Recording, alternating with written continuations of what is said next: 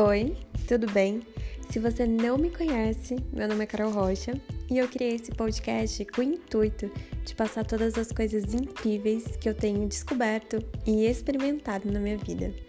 Se você acha que isso é para você, eu te convido a criar a sua própria experiência. Hoje eu quero trazer um assunto bem particular, bem pessoal sobre a minha vida, mas um assunto muito importante que foi para mim uma grande virada de chave na minha adolescência. E eu acho que foi graças a esse acontecimento que eu tive tanta maturidade para tomar determinadas atitudes e até mesmo para mudar o meu pensamento na adolescência. Bom, as pessoas que são mais próximas, que conhecem melhor a minha vida, meus amigos mais próximos e, obviamente, os meus familiares, né, sabem que eu tenho uma irmã que tem deficiência e o nome dela é Heloísa. A deficiência da minha irmã, eu não sei ao certo qual que é. A gente também acredita que ela tem autismo e a minha irmã, ela não andava e não falava até os 9 anos. Hoje em dia ela tá com 11 anos e ela consegue andar do jeitinho dela, mas ela ainda não fala.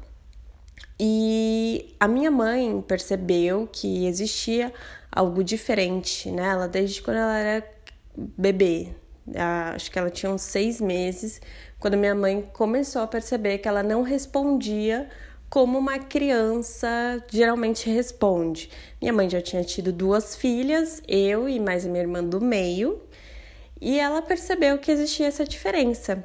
E aí ela levou no médico e o médico realmente falou que tinha alguma coisa, só que ainda não dava para saber o que era.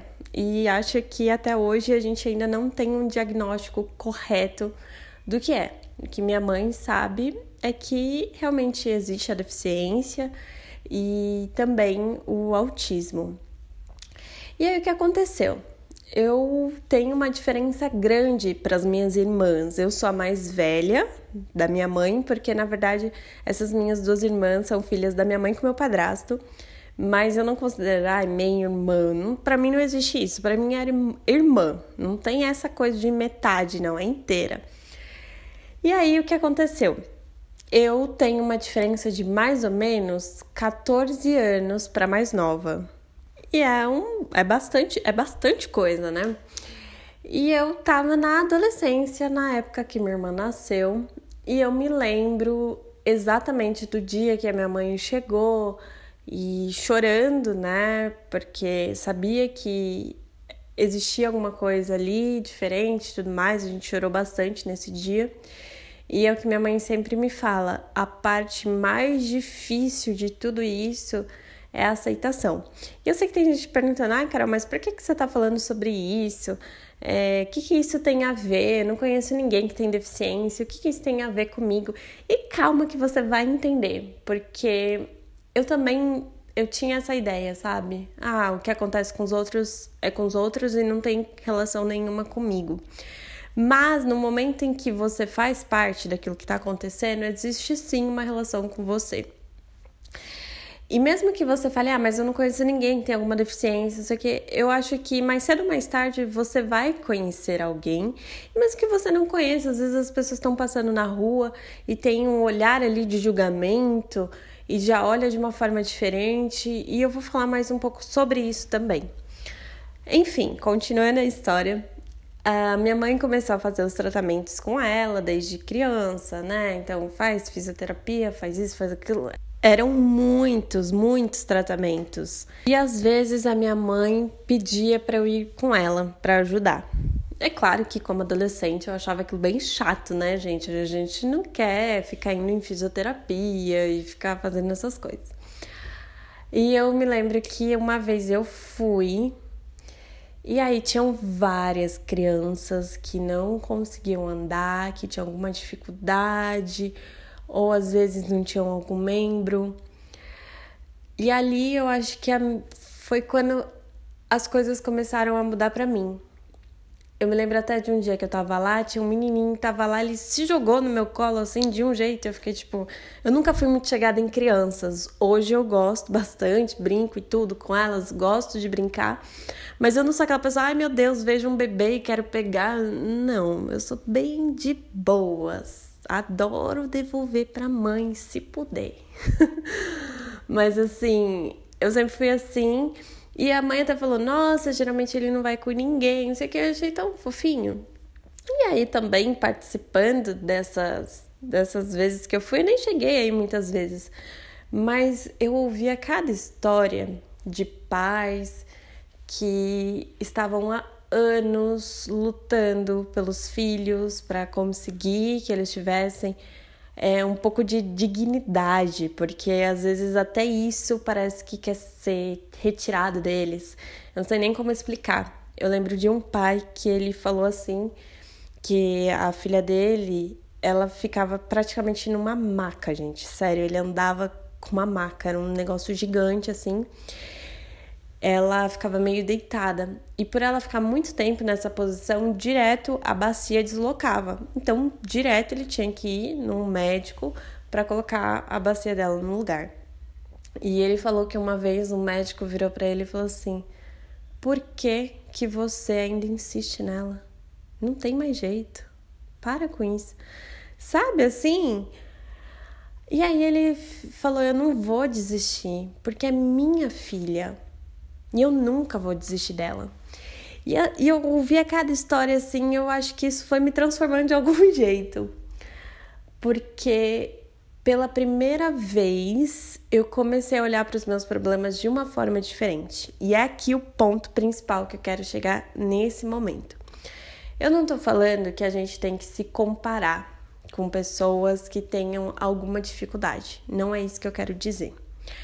Mas eu tô falando que muitas vezes a gente reclama tanto da vida, tanto das coisas, sendo que nós temos todas as oportunidades de fazer aquilo que a gente quer. A minha irmã, hoje mesmo andando com algumas limitações e tudo mais, ela ainda depende de outras pessoas para ajudá-la a fazer as coisas que ela precisa.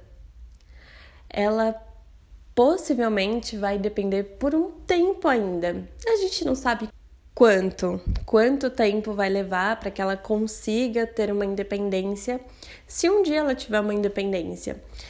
Então, nesse momento, eu comecei a perceber que os meus problemas e tudo aquilo que eu julgava ser muito grande era na verdade muito pequeno.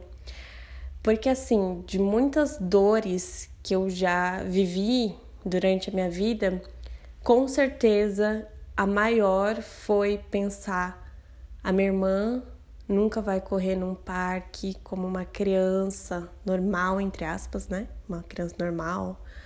Talvez a minha irmã nunca consiga se expressar através de palavras com outras pessoas. E eu comecei a ficar pensando nisso, falei: "Meu Deus, por quê? Por que com uma irmã porque com uma pessoa que eu amo, uma pessoa da minha família. E nessa época eu comecei até a falar que Deus não existia, porque eu achava aquilo absurdo. Eu falava, como é que pode Deus fazer isso com as crianças? As crianças não merecem passar por isso, isso é um absurdo, não sei o que. Eu fiquei assim, super revoltada com a vida mesmo e com Deus.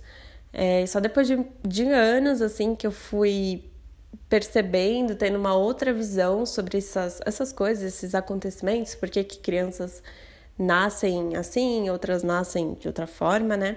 Mas foi um momento de virada de chave na minha vida. De olhar para minha vida e falar: "Nossa, olha quanta sorte eu tenho de poder ir atrás das minhas coisas sozinha, de poder realizar coisas sozinha. E mais uma vez, eu não tô falando que quem tem deficiência não possa fazer essas coisas, pode, mas às vezes tem mais limitações. E o que eu quero dizer é isso. A maioria das pessoas que eu conheço que ouvem o meu podcast não tem nenhuma limitação física para realizar as coisas. E muitas vezes estão reclamando de coisas na vida. E, gente, problema todo mundo tem. Você não é mais especial nem menos especial que ninguém. Todo mundo vai passar por problemas, problemas financeiros, problemas de saúde, problemas de relacionamentos. Você não é privilegiado se você está passando por isso, e muito menos um coitado também. Então, assim, isso me fez perceber que ao invés de ficar reclamando das coisas, eu tinha todas as ferramentas para fazer alguma coisa, para agir, para me movimentar de alguma forma. E acho que isso eu não sei se eu teria aprendido de uma outra forma. Foi duro aprender assim, vendo dessa forma. Quem é da família sofre muito para essa pessoa, porque a gente fica pensando: ai, poxa, essa pessoa, né, não vai poder fazer isso, não pode fazer aquilo, não sei o quê a gente muitas vezes coloca as nossas frustrações em cima daquela pessoa que tem aquela deficiência. E às vezes a gente ia passear com a minha irmã e as pessoas olhavam de uma forma que, juro, parecia que a gente estava andando com um extraterrestre dentro do carrinho. As pessoas olhavam assim, gente, de um jeito que doía. São aqueles olhares que tem maldade mesmo. Era, era muito doida assim quando a gente passeava com ela. Fora as coisas que minha mãe tinha que ouvir, os comentários e tudo mais, todo preconceito. É tanta coisa embutida ali que é, eu, eu não sei, às vezes eu ficava pensando, nossa, como é que pode é, as pessoas se comportarem assim ainda? E eu acredito que seja por muita ignorância, por não conhecerem direito o que é isso, e claro, porque não tem ninguém na família com esse problema, porque muda muito. O, meu olhar hoje para as pessoas é muito diferente. É um olhar, eu acredito, até com menos julgamento, independente de como aquela pessoa se apresente ali para mim. Bom, mas enfim, o que eu quero resumir aqui de todo esse papo falando sobre a minha irmã é que, primeiro, pra gente olhar para o outro com menos preconceito, independente de como ele seja, independente da condição física dele. É um ser humano, também tem sentimentos, também tem tantas coisas dentro de si, mesmo que às vezes ele não consiga expressar isso. E a segunda coisa é pra gente agradecer mais e reclamar menos, porque a gente tem tantas condições, a gente tem tanta capacidade de fazer tantas coisas a gente consegue ter ideias, se planejar, agir, fazer. E muitas vezes a gente fica paralisado ali. Não, ai, não consigo fazer, ai, tô com uma preguiça, ai, que isso, ai, que aquilo. Sempre arrumando uma desculpa, sendo que a gente tinha todas as condições de realizar. Não tô falando que a gente não tenha também os nossos momentos de descansar e tudo mais, temos. Mas vamos focar em agradecer mais por tudo que a gente tem e reclamar menos. E a outra coisa também, eu queria deixar um exercício prático dessa vez, porque uma vez eu li um livro, se eu não me engano, já faz uns dois, três anos, que se chama O Jeito Harvard de Ser Feliz. É um livro sobre psicologia positiva. E nesse livro tinha uma sugestão para que todas as noites você escrevesse três coisas pelas quais você é grato no seu dia. E esse exercício para mim foi muito bom, é ainda muito bom. Já devo praticar uns dois anos mais ou menos. Então, no começo é muito legal, porque você vai começar a buscar coisas no seu dia para agradecer no final do dia. Então, às vezes acontece uma coisa e você fala: Nossa, como eu sou grato por isso, eu vou escrever sobre isso. Então eu, eu faço esse exercício todas as noites, três coisas pelas quais eu sou grata. E não precisa ser uma coisa gigante que tenha acontecido no seu dia, pode ser uma coisa simples. Às vezes eu coloco assim: eu sou grata por respirar. Olha só. Tem gente que precisa de um aparelho respiratório para sobreviver. Eu não preciso. Olha só que bênção. Eu sou grata por andar. Eu posso andar perfeitamente. Tem gente que não pode. Olha que bênção. Eu sou grata por falar, eu posso me expressar, eu posso aprender outros idiomas. Tem gente que não pode. Olha só que bênção. E eu não tô falando assim, ai, mas então coitada dessas outras pessoas e elas são menos porque elas não podem. Pelo amor de Deus, eu não estou falando isso. Elas têm o jeito delas de realizar outras coisas. Então, muitas vezes a pessoa tem uma limitação, digamos assim, entre aspas também, para realizar determinada coisa, mas para realizar outra coisa ela consegue fazer perfeitamente, entende?